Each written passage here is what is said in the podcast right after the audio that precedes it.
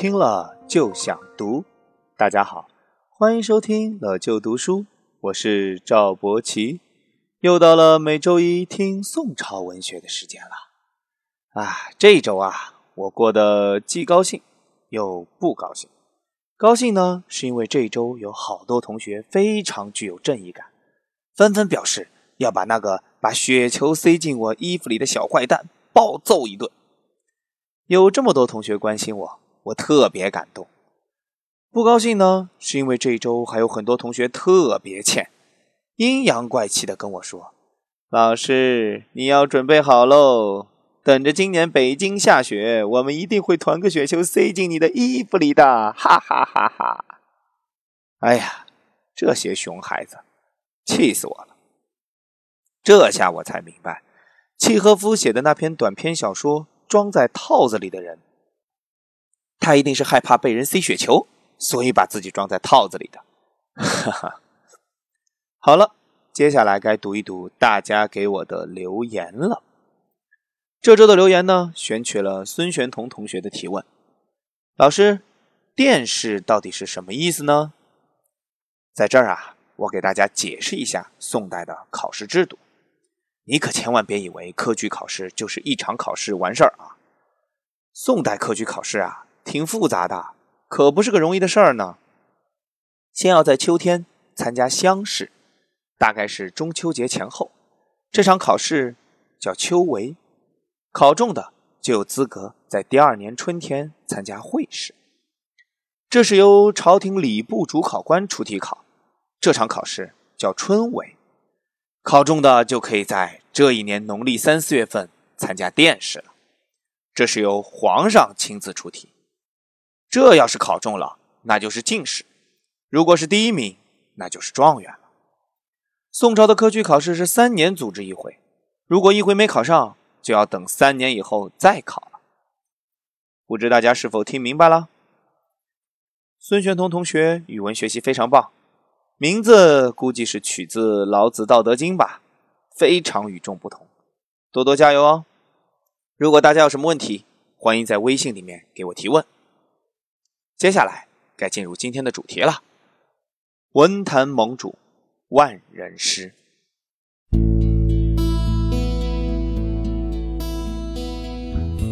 今天的主人公啊是欧阳修，注意哦，欧阳是复姓，因为这个家族诞生在欧虞山的南面，所以姓欧阳。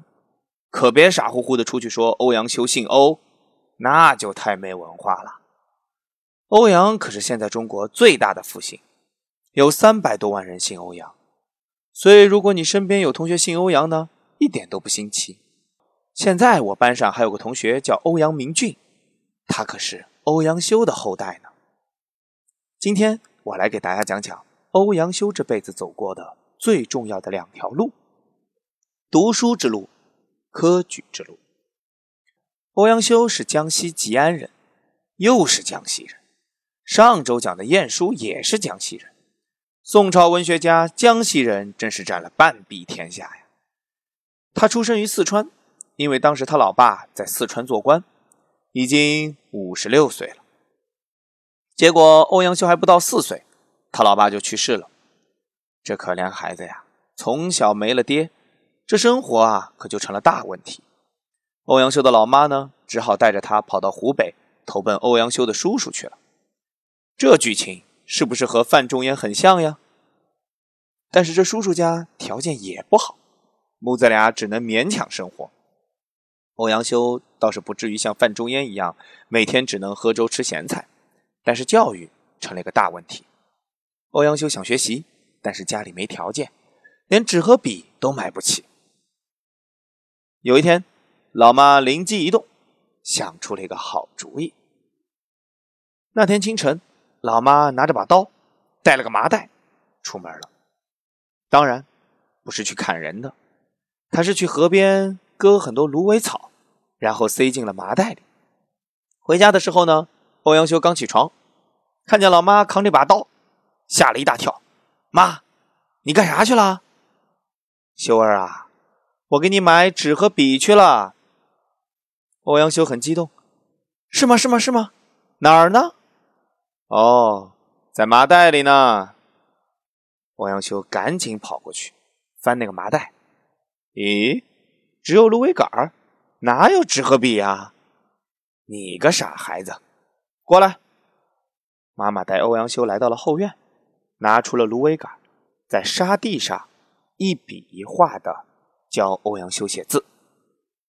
哦，原来是这样啊！是拿着这个芦苇杆在沙地上写字啊！可以说。欧阳修从小的教育完全是靠他亲爱的妈妈。这个欧母画笛的故事留了下来，让欧阳修的妈妈也光荣的被评为了中国古代四大老妈。当然，他妈妈也真是太聪明了。笔是芦苇杆，免费的；纸是沙地，免费的；橡皮呢，也是免费的。直接拿手在沙地上擦，不就好了吗？就这样。欧阳修的识字问题基本上是解决了，可是读书问题还没解决呀。欧阳修稍长大一些，就特别喜欢读书，可是家里穷啊，虽然买得起纸和笔了，但是书根本买不起。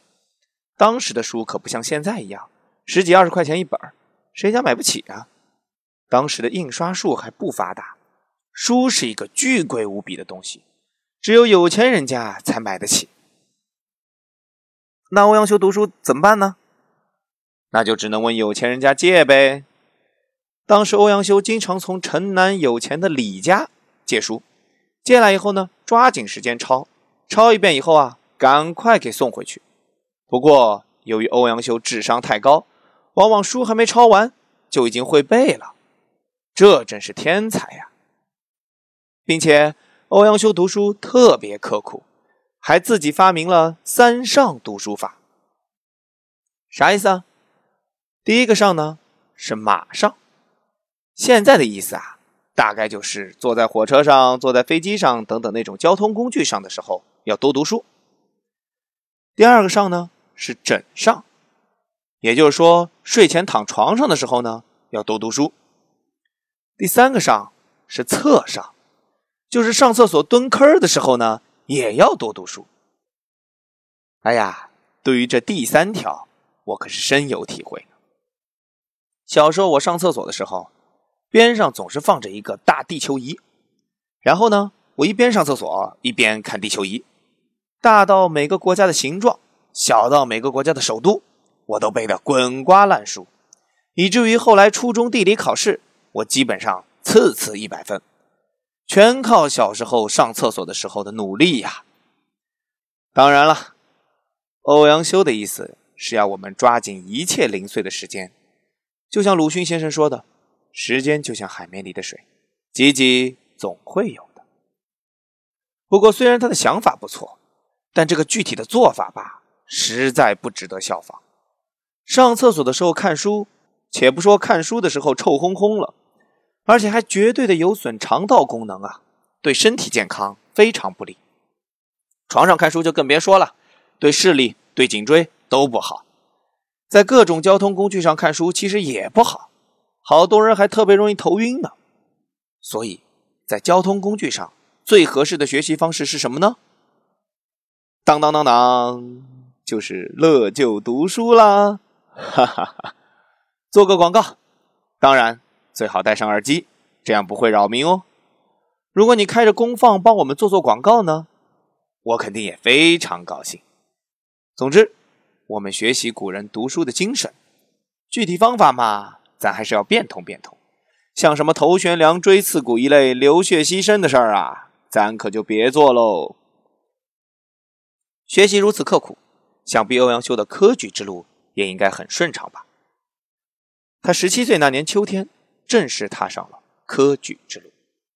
咱们刚说过，普通学生先要参加秋天的乡试。欧阳修就是在湖北参加了当地组织的秋闱。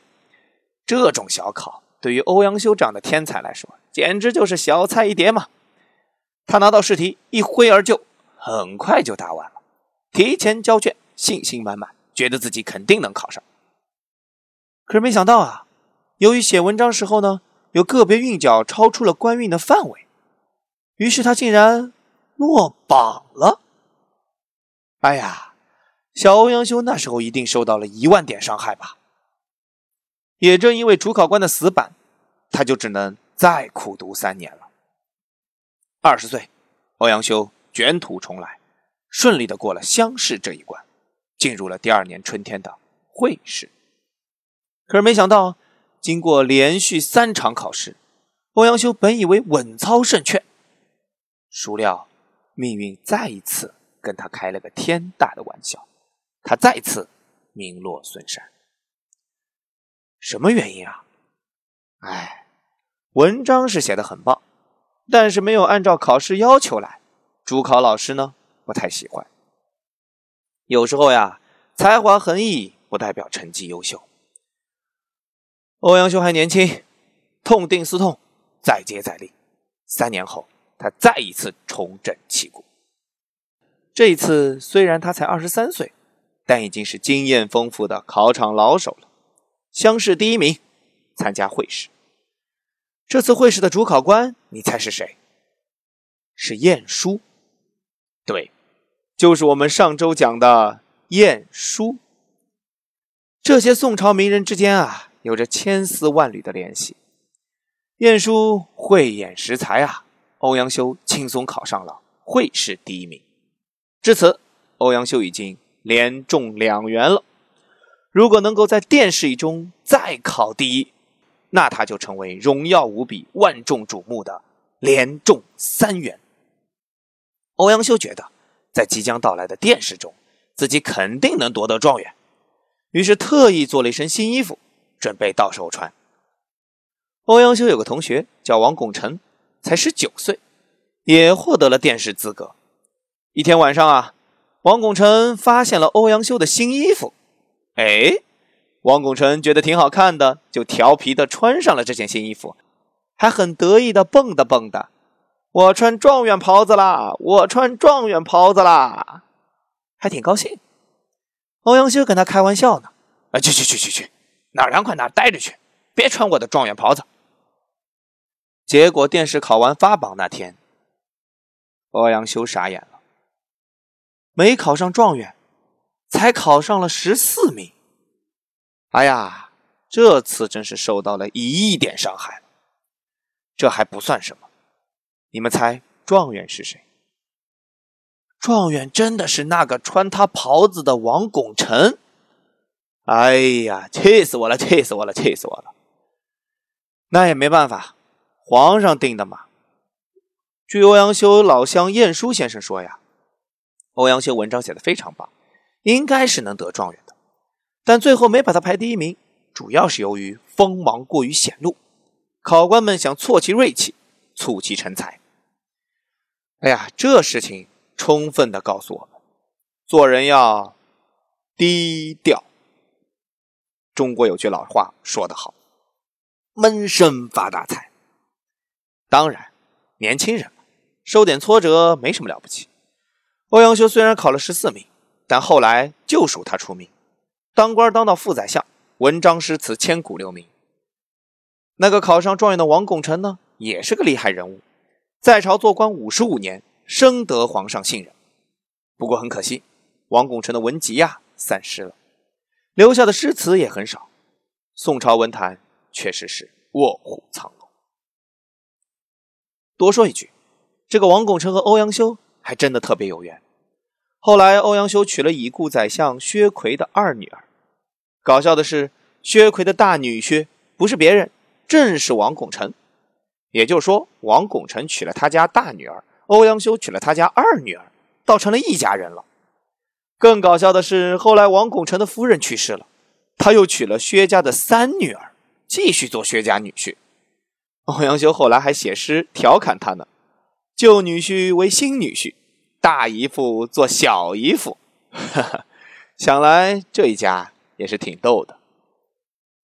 欧阳修的才华确实没得说，诗词散文样样精通。欧阳修最大的贡献就是改革了当时的文风。当时的文人喜欢把文章写得特别深奥难懂，来显示自己的文化水平。欧阳修非常看不惯，原因很简单：写文章不就是为了让大家读懂吗？结果这帮人写文章的目的，竟然是让人读不懂，借此来展现自己的才华，这也真是醉了。因此，欧阳修在任上提拔了大量优秀文人，上承韩愈，下启苏轼，开一代文风。他的名篇《醉翁亭记》至今为人传颂，怪不得他是北宋文坛盟主，所以大文豪苏轼才这么评价他。论大道，似韩愈；论事，似陆贽；记事，似司马迁；诗赋，似李白。而且由于文章写的太好了，那些著名人物去世以后啊，他们的家人都来请欧阳修为他们写墓志铭。比如他的好朋友，也是当朝大官梅尧臣尹洙；比如那个二十七岁才开始好好学习，后来文章写的超级棒的苏洵。比如那个大名鼎鼎、三贬三光的范仲淹，欧阳修这辈子写过七十二篇墓志铭，囊括了当朝很多呼风唤雨的大人物。哎呀，想想他也真是够忙的了。不仅如此，他还是个非常著名的历史学家。中国古代官方历史书二十四史中的两本《新唐书》《新五代史》，都是欧阳修主编的。看来欧阳修真的是个全才呀！今天的节目呢，又要接近尾声了。最后，我们来欣赏一首欧阳修的婉约词《蝶恋花》。庭院深深深几许，杨柳堆烟，帘幕无重数。玉勒雕鞍游冶处，楼高不见章台。雨痕风狂三月暮，门掩黄昏无计留春住。泪眼问花，花不语；乱红飞过秋千去。今天的文坛盟主万人诗就说到这里了，感谢大家收听乐就读书。